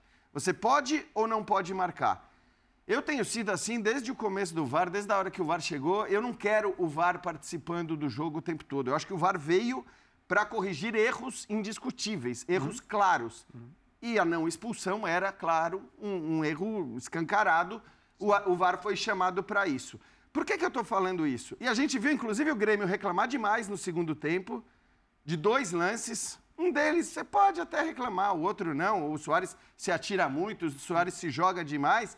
Mas provavelmente, se o VAR tivesse intervido, no, inter, eh, aparecido ali no, no momento do, do pênalti para o Corinthians, ele, ele ia se meter no, no, segundo tempo, ele ia chamar o árbitro para ver o suposto pênalti no Soares, e aí, com o estádio lotado, talvez o árbitro acabasse apitando. Então, assim, eu não estou dizendo que não houve a penalidade. Eu acho um lance muito né, discutível, muito interpretativo. Porque você não tem nem um empurrão claro com as duas mãos, como muitas vezes a gente vê, você não tem um toque por baixo claro. Agora, Esse é o do Soares, né? Que você estava. É, é. Esse, esse, é um dos lances do Soares. É que não sei se a gente não vai ter a imagem provavelmente mais fechada é, ali, não, né? Não deve, não deve ter vindo no ME. Mas é esse o lance que você estava se referindo, não, né? Deixa eu ver se é esse ou se é. Porque tem dois lances. Esse eu tenho Soares. a sensação. é, Esse não, eu tenho a sensação de que. Eu, pra mim, o Soares. É, tem um puxão ali também, é, tem um né? puxão com pois o braço é. direito ali. Quer dizer, se você tá, se você tá generoso para dar pênaltis, é, você, você marca. Então, assim, o árbitro possivelmente ia chamar, ia marcar. Agora, o VAR teve um padrão de não intervir nos momentos, nos lances interpretativos. Que, na minha opinião, deveria ser. Regra. A, Quer dizer, é regra, né? Deveria ser o padrão do futebol brasileiro. Não é. O, o VAR, e aí eu entendo, o, porque até, vou falar, até cometer, o, na, na transmissão do, do Premier ou, ou, da Globo, o Guga até diz, né, nosso amigo o Guga Villani, ele até diz, segundo o Paulo César Oliveira, o VAR deveria ter sido chamado para pelo menos o árbitro dar uma nova olhada. Não, não, pode, com todo respeito ao Paulo César Oliveira, então, assim, se, se, ele disse isso, não pode ser o VAR ser chamado para dar uma, uma, nova olhada. O VAR não está lá para o árbitro reapitar o jogo. O VAR está ali para chamar, ó, você errou, vem conferir, por favor, que você errou. Eu acho esse lance discutível. Eu, eu sinceramente acho. Eu sei que a maioria não acha, é, talvez porque o padrão do futebol brasileiro é, faz com que esse tipo de penalidade seja marcada. Mas aí eu cito sempre o exemplo da Premier League. As pessoas não gostam que eu cite também. mas, cara, é, é tipo é. do lance na Premier League, o Marra sabe melhor do que qualquer Mas hoje no jogo que e... o Marra comentou, teve um pênalti pro City também. que não foi pênalti. Mas né? tem de tudo. Claro. André, a, Existe. A, a gente sempre vai achar exemplos de tudo em todos os campeonatos. Eu vi um jogo uns tempos atrás que o goleiro deu um murro na cara do atacante e passou. A gente mas sempre vai achar, eu sempre é. digo, a gente sempre acha exemplos de tudo em todos os campeonatos. É, que essa é a questão, esses lances, dá pra gente falar porque são poucos. Enquanto o Marra tá falando, só coloca pra gente de novo o lance do pênalti, por favor, para ouvir o Marro Renatinho e a gente entrar no Alessandro. Pode falar, Marrinha, só pra gente ver mais uma vez. A minha, assim, a minha... Para mim foi pênalti no, no primeiro lance. Para mim também. É, num, mas eu concordo que, assim... É, eu não, é um, eu acho é bizarro um, também, isso. É, uma, é um estilo de arbitragem. Ali é, é o combinado entre eles. Ó, oh, gente, não me chama se você não tiver certeza. Então, se é para ficar vou ficar ali vendo na televisão se foi ou se não foi, então eu estou aqui no lance. E ele está no lance. Meu ponto é onde está o árbitro, exato. Ninguém está na frente tá, do lance. Dá para sair na cara do goleiro e fazer é, o gol. Sim, eu, eu, eu também acho que Para mim o ponto é esse. É. Ele, ele, não, ele, não, ele não finaliza a jogada porque alguém atropela ele. Não tem mão e tal, mas uma mão daquele tamanho vem na frente e, te, e por trás te, te toca em você, não tem como. O jogador tem total controle da bola, ele está de frente para o gol. Eu concordo que não é bizarro, tem lances bem mais bizarros aí que a gente pode discutir durante todo esse brasileiro. Mas que é pênalti é. Agora, aí é o que a gente falou, o Bruno Mendes ali não tem o que falar. Não, ali. Ali é, é vermelho. Ali você não pode o, o do Bruno Alves, eu achei falta e se você desse amarelo já estava ótimo, mas se também Sim. não desse. Aí é também, compensação, né? É, então, enfim, mas assim, é, é, eu acho que é muito do que o Jean falou, acho que até separei lances já para mostrar no Sport Center amanhã. Porque eu acho que você tá comigo amanhã também, tá? Durante a semana, alguns dias você tá. amanhã acho é, que não. Amanhã é. eu tô na linha. Ah, mas assim. Ele que decide. É, né? é então. É você tem que esperar. O comportamento da linha defensiva do Corinthians, assim, é. Pô, eu trabalhei com ele um ano lá com o Mano. É puro trabalho do treinador. Sim. Como a linha se comportou, fechadinha. Muito legal o sistema de compensação, porque uhum. quando um quebrava, entrava outro. A linha, a linha, do, a linha de quatro do Corinthians defensiva ela não, ela não, ela esteve formada o jogo inteiro, o trabalho. Gente, o que o, o Romero, ele deu um chute de, de, de tornozeiro Sim, que foi para lateral. lateral. Mas, cara, o que esse cara entrega taticamente e, E aí é quando ele do mano, sai, né? meu, sabe? E os, e outra coisa. e os zagueiros? E os zagueiros? Não, é isso que eu ia falar. Lucas Veríssimo, meu parceiro. O corintiano já não gasta nada no Natal, já junta o dinheiro, velho, porque não dá. Tem com- esse cara tem, tem que comprar esse cara, porque o que ele tá jogando. Tudo bem que o, o, o, o Grêmio facilitou. O Grêmio hoje fez aquele festival de cruzamento que Exato. a bola E vem. da de- intermediária. que é, que é- é o cruzamento antecipado. que O fala. cruzamento é pro zagueiro. É, exatamente. Não é pro atacante. É, é simples, é, é meio físico o fã de esportes. A bola tá vindo de frente pro zagueiro e tá vindo de trás pro atacante. É, é muito mais difícil pro atacante. E assim, é o que vocês falaram. Coletivamente, o Grêmio, ofensivamente, muito pobre. Tem muita gente pegando no meu pé por causa disso. Pra mim, eu não entendo como o Grêmio tem tanto ponto nesse campeonato. Porque é um time que é desequilibrado, que vai muito na do Soares, aí é mérito você ter. Eu, eu acho que isso tem um mérito do, do, do Grêmio, é ter buscado um jogador desse. É, o Grêmio tem meio campistas muito talentosos, Cristaldo, Carbo, sabe? Interessante. É, são jogadores de muita qualidade, mas assim, coletivamente, estruturalmente, é um time que tem problema que é no limite todo jogo. Enfim, Mas e o hoje... Defensivamente, muitos problemas. Eu acho que É o, o campeonato todo foram muitos Sim, problemas sim. defensivos. E é difícil você chegar num campeonato por pontos corridos, defesa, brigando é pelo isso. título com a, com a defesa como a que tem o Brigando. Grêmio. E a gente vê como é que um campeonato- é um campeonato malucão. É, Brigando pelo título brasileiro? Brigando pelo Em terceiro, com 59 pontos. Cadê o Segura. Renato? Segura, Mário Marra, porque tem o seguinte: eu já vou entrar nessa briga pelo título de Campeonato Brasileiro. A gente vai falar, inclusive, de Botafogo e Bragantino. E aí o Grêmio volta a figurar aqui no linha de passe. Mas o Renatinho falou em comportamento. E o comportamento extracampo do Alessandro, hoje ele também é notícia. Eu vou pedir à nossa produção que coloque, por favor, a imagem ah, dele na Arena do Grêmio tentando invadir ali a sala dos equipamentos do VAR, nem é onde se faz o trabalho. E depois disso, quando o Alessandro percebe que está sendo filmado, ele ainda, não sei se ele ou um segurança do Corinthians, mas enfim, alguém acaba batendo no celular do repórter. Acho que é o próprio Alessandro, pela imagem, dá a entender que é, não, é uma outra pessoa, bate no celular e, enfim, há ali uma discussão ah, gigante. Eu, eu, eu vou deixar a parte inicial dessa cena grotesca. Eu não vou falar sobre um dirigente que tenta entrar numa sala onde só existem equipamentos. Desculpa, o nosso tempo aqui é muito importante para a gente gastar com esse tipo de coisa. Então, assim, classifiquem como quiserem. A diretoria do Corinthians tentou invadir uma sala onde não havia ninguém. Só equipamentos. Depois, o vídeo mostra, então não é um, ah, alguém disse, ou parece, ou pelo que contaram, ou a fonte que não se identificou disse. Não, não. O vídeo mostra ele apontando para alguém que estava atrás né, da câmera ou de um telefone e pedindo para um segurança do Corinthians: tire esse cara daqui. O Alessandro está num corredor da Arena do Grêmio. Ou seja, ele é um visitante ali. Ele não faz a menor ideia, naquele corredor, de quem é, a quem é permitida a circulação ou não. Não faz a menor ideia. Talvez não seja nem permitida a ele, como dirigente visitante, estar ali. E ele estava. Sempre acompanhado de seguranças. Né? O dirigente de futebol brasileiro, ele anda como um mafioso. Isso é, é a configuração normal. Ele sempre acha que precisa de alguém para protegê-lo. Ou de alguém que possa ser ameaçador, ou de alguém que possa ver o que ele está fazendo. E aí ele diz: tira esse cara daqui.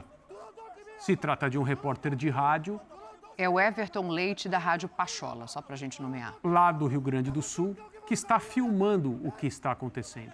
Com que direito o Alessandro diz tira esse cara daqui?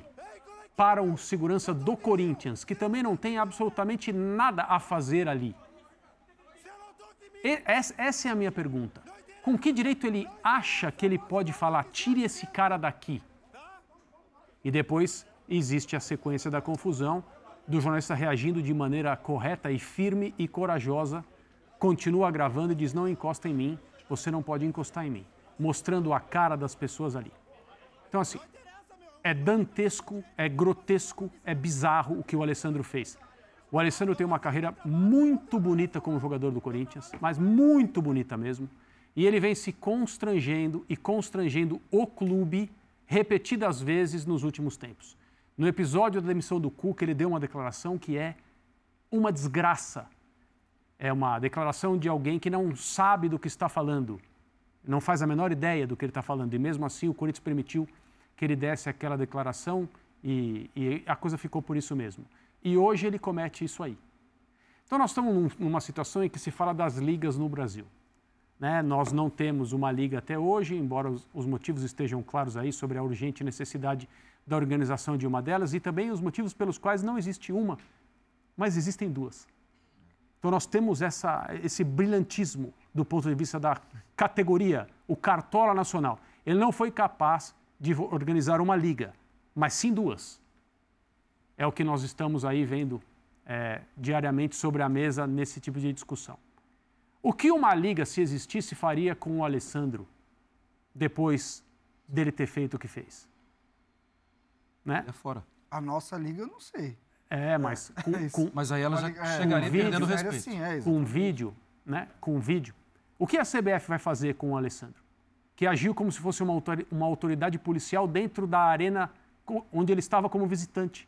Tire esse cara daqui.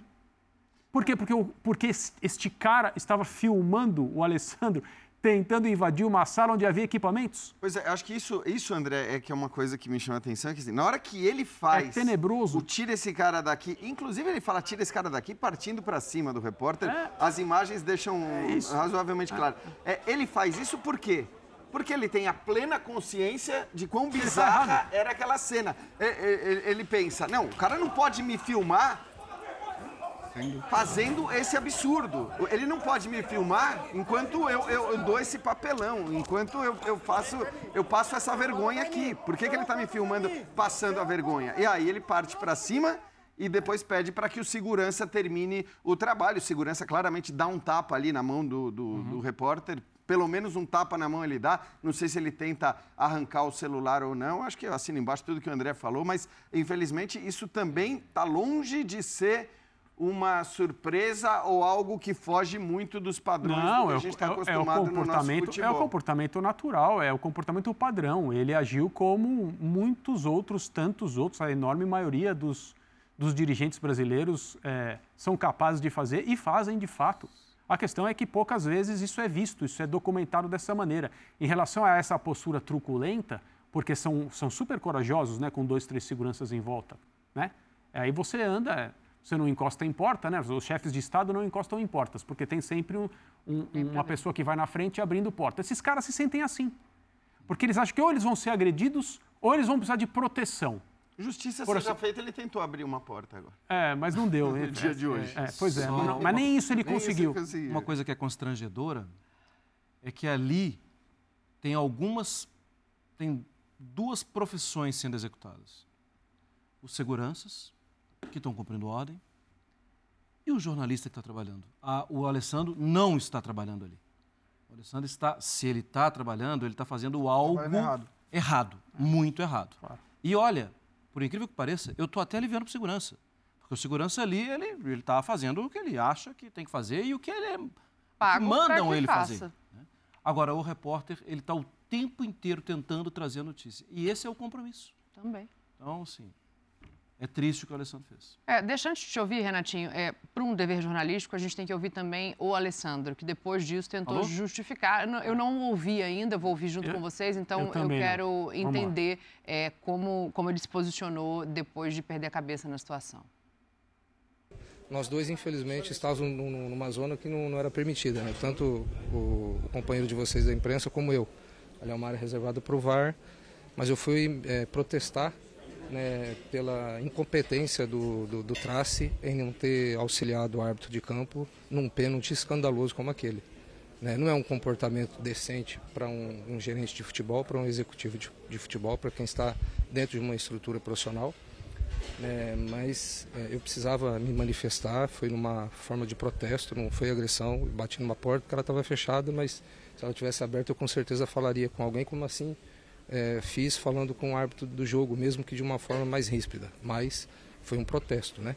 Eu peço desculpas novamente pelo nosso segurança ter tomado o telefone do companheiro de vocês aí de trabalho, mesmo que ele estando numa área indevida, como também eu estava naquele momento. É, Mas o segurança age com ordens de quem?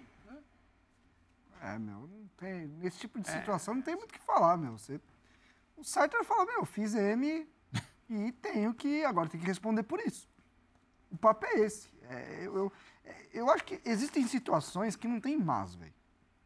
Sabe? Acho que- e eu não tô falando só pra isso, tô falando pra tudo na vida. Tem situações que você não tem. Quando você faz o mais, você já tá errando de novo. Baixa a cabeça, e, é o, né? o caso dele, baixa a cabeça, tava errado. Isso não é protesto. Isso não é protesto, protesto é você. É o que ele falou, isso não é atitude Decente. decente de um profissional, de um gerente executivo de futebol. Que eles, e, e eu vou te falar, eu convivi com ele. E, e me chama a atenção ele ser assim, porque não é o perfil. ele- Não ele- é- ele- não é o Ele é perfil um do cara Alessandro. normalmente até. Acho que ele foi muito Não é. mal no lance do Cuca também. Que aí vai para uma outra ideia também, que eu concordo totalmente pra com você. Mas é, me surpreendeu quando eu vi que eu falei, meu, eu esperava de outros caras ali que eu conheço. Não, e eu confesso Agora, que eu esperava um se- pedido de desculpas dele, assim, me excedi, fiz errado, É estava no lugar errado. Não tentando Se ele- se justificar. É, a porta- ele só É, é o máximo que eu falei. Se dentro da sala tivesse alguém, a situação seria pior. É, então. É, ainda bem que era a sala errada, né? Que não era a sala que ele tinha que estar. Enfim, ele não tinha que estar naquele lugar. É, amanhã a gente vai repercutir com certeza mais essa questão do Corinthians e o outro lado, o lado do Grêmio. Vamos ouvir o Renato para a gente falar um pouquinho de briga pelo título. O Marra falou que está brigando pelo título. O André não sei se concorda. Não, não, o que eu Vamos... disse foi o seguinte, é que o Renato nos últimos anos sempre falou, o Grêmio não briga pelo título do Campeonato Brasileiro. Ele sempre falava isso e a gente criticava. Eu acho que ele Na vai semana repetir. passada, ele falou que estava na luta. E aí hoje... Hoje, que vamos ouvir o Renato. Bom, acho que boa noite a todos. É, O clima que pode ter se criado em termos de o Grêmio ser o campeão não foi daqui de dentro. O grupo estava bem blindado. Do presidente roupeiro, todo mundo se blindou. Tanto é que o nosso discurso foi bem tranquilo após a partida contra o Botafogo. Agora, se falar em título, eu continuo falando da mesma forma depois do jogo do Botafogo. O Grêmio ainda tem possibilidades de, de ser campeão. Tanto é que o Grêmio hoje continua em terceiro lugar, tá? mas o Flamengo, o Bragantino tem um jogo a menos, sim, eles têm que jogar entre eles. O Botafogo também, tem muita coisa que acontece no futebol.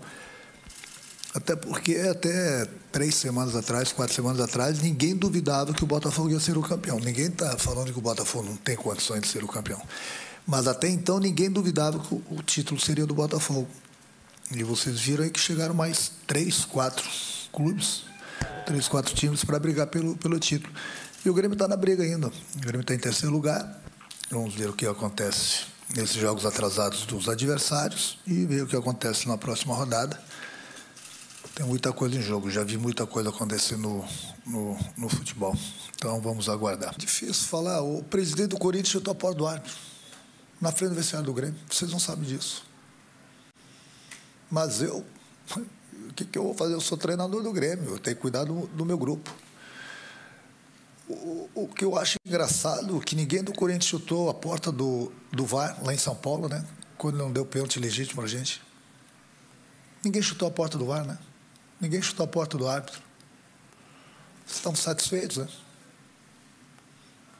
Aí, não, mas aí é que eu falo para você.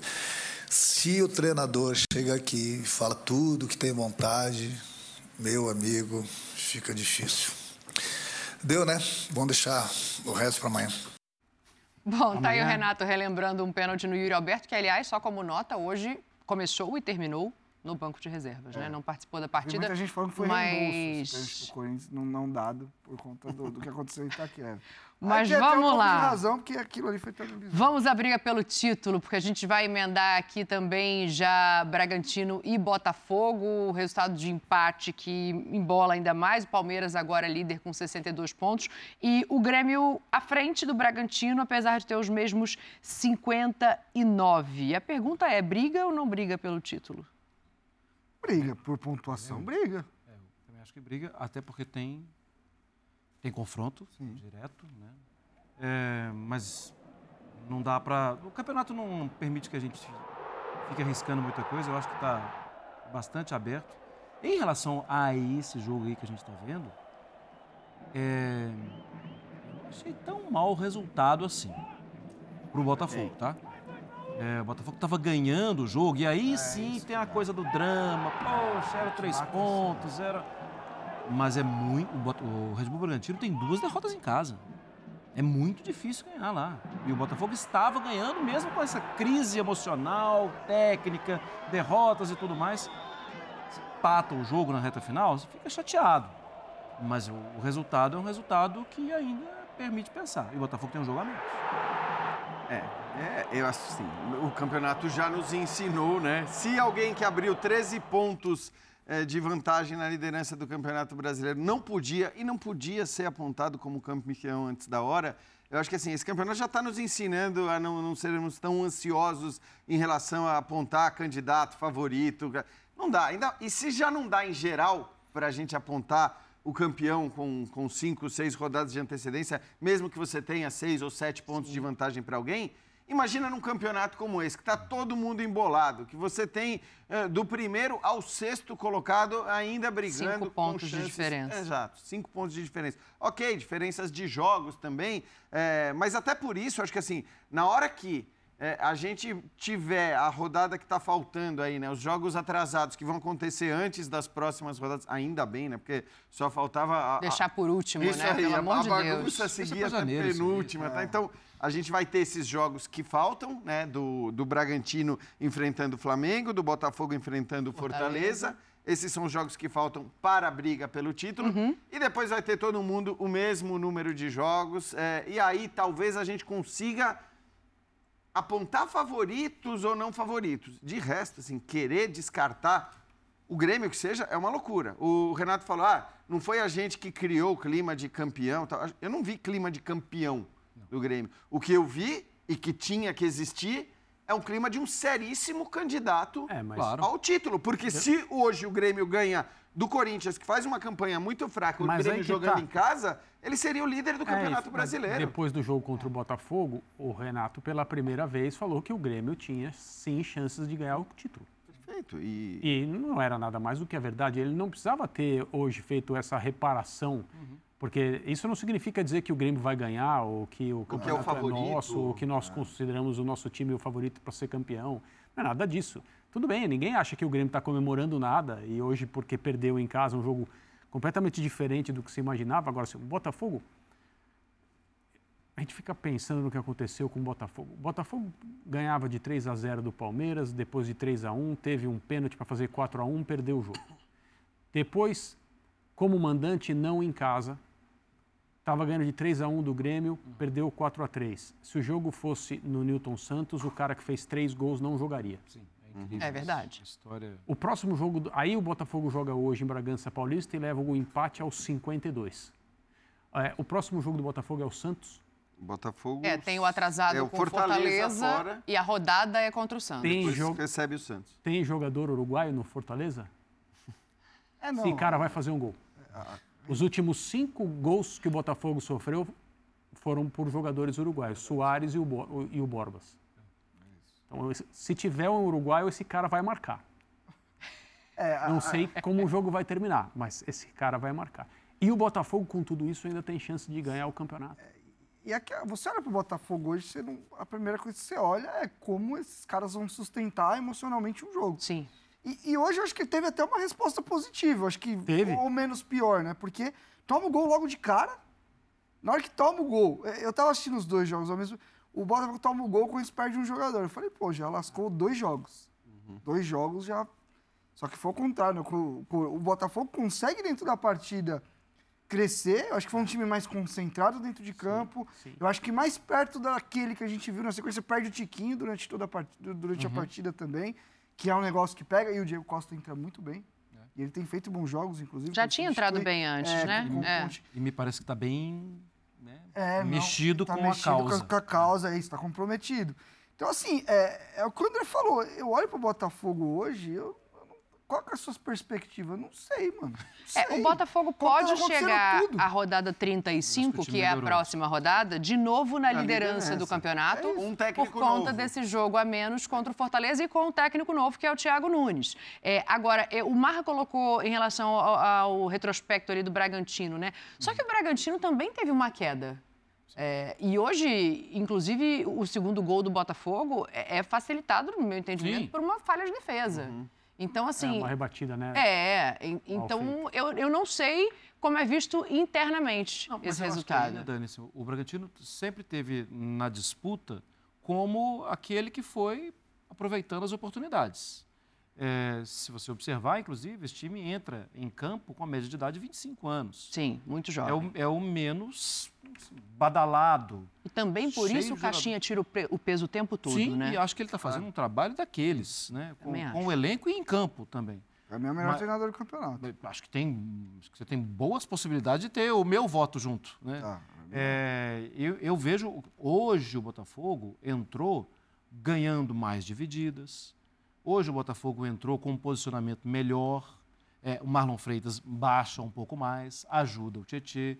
O Eduardo passa a ter um pouco mais espaço para jogar. O jogo pelos lados do campo volta a aparecer, coisa que não estava acontecendo, que os adversários também não estavam permitindo e que o Botafogo batia a cara na porta e voltava. Hoje foi um jogo. Eu sei, o torcedor deve estar morrendo O de raiva. arriscou mais, né? É, é, teve menos receio de. Eu vi, por exemplo, contra o, contra o Vasco, um Botafogo que tinha medo de errar. Ele não arriscava, ficava tocando a bola. Hoje não, hoje, por exemplo, o gol do Sá é uma bola que ele andou no gol mesmo. Sim, e, ela- e- é, e e, vai. ali o Cleiton. né? É, é, eu, eu acho também que tinha alguém que estava perto ali também. Que, tampa a visão. que não, e hesitou de pressionar a bola também, né? Porque você falou do, do segundo gol facilitado. Primeiro ela eu acho- passa num cantinho. Eu acho que o né? primeiro também tem. Não é muito. muito ah, ali foi a lambança, né? Do, do Capixaba. Porque ele Assim, é, fez ele pivô. tentou amortecer uma bola. E ali naquela condição, você, onde ela tá virada, você aponta e dá. Mas, assim, mas eu acho que o primeiro gol também teve ali coletivamente algumas falhas. E eu me pego na pele do Thiago Nunes. Se ele chegasse para o jogo de hoje, ele ia chegar tendo que juntar o caquinho dos outros. Chegando para o próximo jogo, ele já tem algo positivo. Ele já tem algo assim de estímulo, ele já tem algo positivo de um resultado que seria difícil de um time que estava tomando gol e estava murchando em campo, hoje de cara toma gol e não murcha em campo, consegue a virada. Então acho que tem algo melhor como cenário para o Thiago.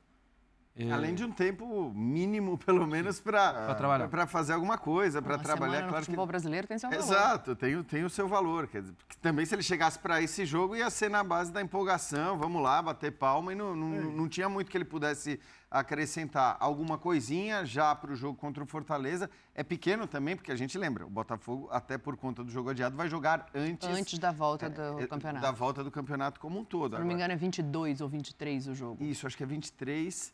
E de qualquer forma, assim, a gente querer né, descartar ou classificar alguém como favorito nesse campeonato não dá. E basta a gente pegar a irregularidade de todo mundo. Neste momento, o líder Palmeiras, a gente lembra, ele emendou quatro derrotas seguidas em cinco vitórias seguidas. É, só para ilustrar um pouco o que é o campeonato, o time que hoje está na ponta teve quatro derrotas na sequência contra adversários, até na maior parte deles mais fracos do que ele, e depois venceu cinco jogos na sequência. Até perder para o Flamengo no Maracanã, num jogo decisivo, e aí ganha. Então, assim, não adianta a gente querer, nesse contexto todo, eh, graduar muito as chances de título de cada um. Talvez, dos seis candidatos, acho que o, o Atlético, esse sim, a gente pode graduar como um azarão nesse momento. Porque se ele ganhar todos os jogos, ele, a gente lembra, tem o mesmo número de pontos que o Flamengo, porém um, jogo, a menos. É, é um jogo a mais, exato. Se ganhar tudo, chega a 69. E o Palmeiras eh, tem 62, com 12 para disputar. O Botafogo tem 60, com 15 para disputar. Então, claro, para o Atlético é bem improvável É a que o luta título por chegue. É luta Libertadores, por G4. talvez É pegar isso. um G4. Isso, isso, G4, eu acho. Mas eu não descartaria. Até porque na rodada passada a gente jogos. começou a olhar diferente e nessa rodada só ele e o Palmeiras, dos seis primeiros, venceram, né? E é o, é o líder do retorno, né, se não me engano. Gol 400 Eu- na Do Hulk. É Eu- verdade. Eu concordo muito com o Jean. é, não dá para projetar e colocar ninguém como favorito. Mas eu acho que dos que estão em melhor condição para ser campeão hoje, o Palmeiras também é o time que tem mais trabalho, que tem mais casca, tem mais hierarquia, como dizem. Eu, putz, se eu, se eu ganhasse um dinheiro, se você me desse um dinheirinho, é para você apostar num time para ser campeão, eu apostaria no Palmeiras. Mas sem nenhum tipo de convicção, acho que está muito, muito solto justamente por isso, por estar numa situação hoje melhor do que alguns que estão abaixo e, porque, e por ser um time, como eu sempre brinco com, com meus amigos palmeirenses, é um time encardido, é um time quando chega nesse tipo de coisa, Ele, ele consegue amarrar jogo, ele traz vitória, ele tem a bola parada boa, ele desamarra jogo. Enfim, mas é só uma opinião. Não, é, não à toa, depois de 31 rodadas, é o Palmeiras quem assume a liderança, tirando ela do Botafogo. Mas só pra gente Lembrando fechar esse mudar Atlético, tudo, né? Que esse não Galo... servia mais nada até uns Exato. tempos atrás. A pichação, troca todo mundo, até o Everton não queriam mais. Ainda bem que, como diz o Calçai, eu não entro nessa. Mas só pra gente olhar para esse Galo também, né, que consegue uma vitória importante, acho que até para não ser, André, descartado completamente, né, é, dessa, dessa briga pelo título ali, porque aí com um jogo a menos, se continuasse atrás do Flamengo, o cenário seria diferente. Com essa vitória eu não consigo descartar Qual time? o Galo. Ah, eu não acho que o Galo chega. Não, achar que Pra, chega... pra- pra troféu, acho que não. A briga é o G4, então? É, vaga na Libertadores. E com esse resultado, Paga direta, abre obviamente. É, mais tem que um ser G4, ponto. É, sim. A gente está falando ainda de G6, né? Porque ele é o quinto colocado. É. Mas abre mais um ponto para o sétimo, né? Que é o Atlético Paranaense, que 51. então parece É, então. que o G6 é esse aí.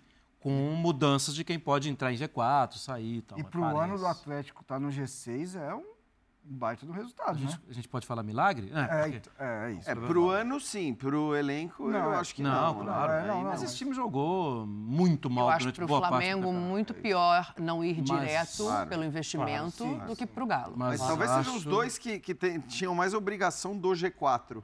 É, Claro que a gente sempre via o Palmeiras como uh, uma obrigação de G4, mas muito mais pela produção do que pelo investimento, que aliás foi nulo. no- Então, assim, eu acho que o, o Flamengo, claro, pelo elenco que tem, mas o Atlético também, é, teoricamente, tem que é aquele time que fala, não, pelo menos direto para a Libertadores você tem que ir. É a melhor defesa da competição. Hoje jogou sem o Everson, o Arana recuperando o futebol e hoje fazendo gol. Acho que ele recupera o futebol muito porque o Rubens passa a jogar do lado dele. E aí o Rubens segura, ele vai. O Rubens vai, ele fica. E é a melhor defesa do campeonato. Campeonato muito bom do Hulk e do E- Paulinho. É a líder do retorno, né? Se não me engano, O Galo. o Galo. É, até, até essa rodada era, a gente colocou isso na sexta-feira. E É, foi então, o primeiro gol do ganhou, né? Arana, né? Eu acho que o Arana Na subindo de da- produção. É, da volta da lesão, claro. É, eu acho que o Arana subindo de Ajuda produção, ele modifica muito também esse time. E, E teve um fechar- jogador expulso, né? O Igor Rabelo foi expulso hoje, no início do segundo tempo. E para fechar, foi a rodada perfeita para o Palmeiras, que o Renatinho, que o Renatinho está aqui é, enaltecendo o trabalho feito mais uma vez. Que quando perdeu para o Flamengo, né, muita gente falou, ah, não vai ter força para chegar, não vai ter força para disputar as últimas rodadas como alguém que almeja ser campeão de novo. O Palmeiras é o campeão brasileiro, todo mundo sabe. Mas eu sempre acho complicado você descartar ou parar de pensar em quem se acostumou nos últimos anos a ganhar troféu. É o que o Palmeiras pode buscar nesse 2023 que ficou abaixo daquilo que ele queria, teve um título estadual, começo da temporada, o Palmeiras acostumou o seu torcedor a ganhar muito mais coisas e coisas muito mais importantes do que o campeonato estadual, e o ano pode terminar com o título brasileiro, com o qual ele não contava. Mas hoje, sábado passado, após a apoteose do Fluminense, nós no Sport Center, final da noite, uma da manhã, aqui, a tabela mostrava Palmeiras e Botafogo empatados em pontos. 59 a 59, com a diferença de jogos a se considerar, que ainda precisa ser considerado, é óbvio. Hoje, uma semana depois e um dia depois, o Palmeiras tem mais pontos do que o Botafogo. E eu acho que a rodada ela foi perfeita mesmo, até nos pequenos detalhes. É, primeiro porque... De saldos e. É, de os sábado, outros. claro, a, a derrota do Grêmio para o Corinthians, o empate do Bragantino com o Botafogo, que eu acho que era o melhor resultado, melhor até do que a vitória do Bragantino. Bragantino. E até a vitória do Atlético, que você poderia dizer, bom, a vitória do Atlético não, não torna a rodada perfeita, porque o Atlético, afinal de contas, é um candidato ao título ainda. Mas aí você olha para o fato de que o Atlético enfrenta nas próximas rodadas o Grêmio E o Flamengo. E o Flamengo. Ou seja, até nesse aspecto, talvez tenha sido bom para o Palmeiras que o, que o Atlético eh, jogue essas partidas ainda sonhando com o título, É com uma empolgação É maior, né? É isso. Dito isso, pontos corridos ou mata-mata? Mentira, Não. intervalo no linha de Não passe.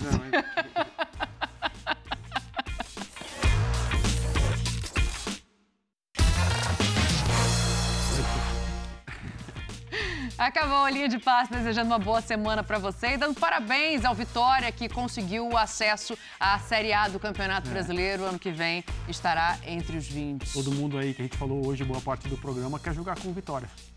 Com certeza. No ano que vem. Ano que vem, claro. Boa noite, Valeu, meninos. valeu, Boa segunda para você que acompanhou a gente até agora. Obrigada.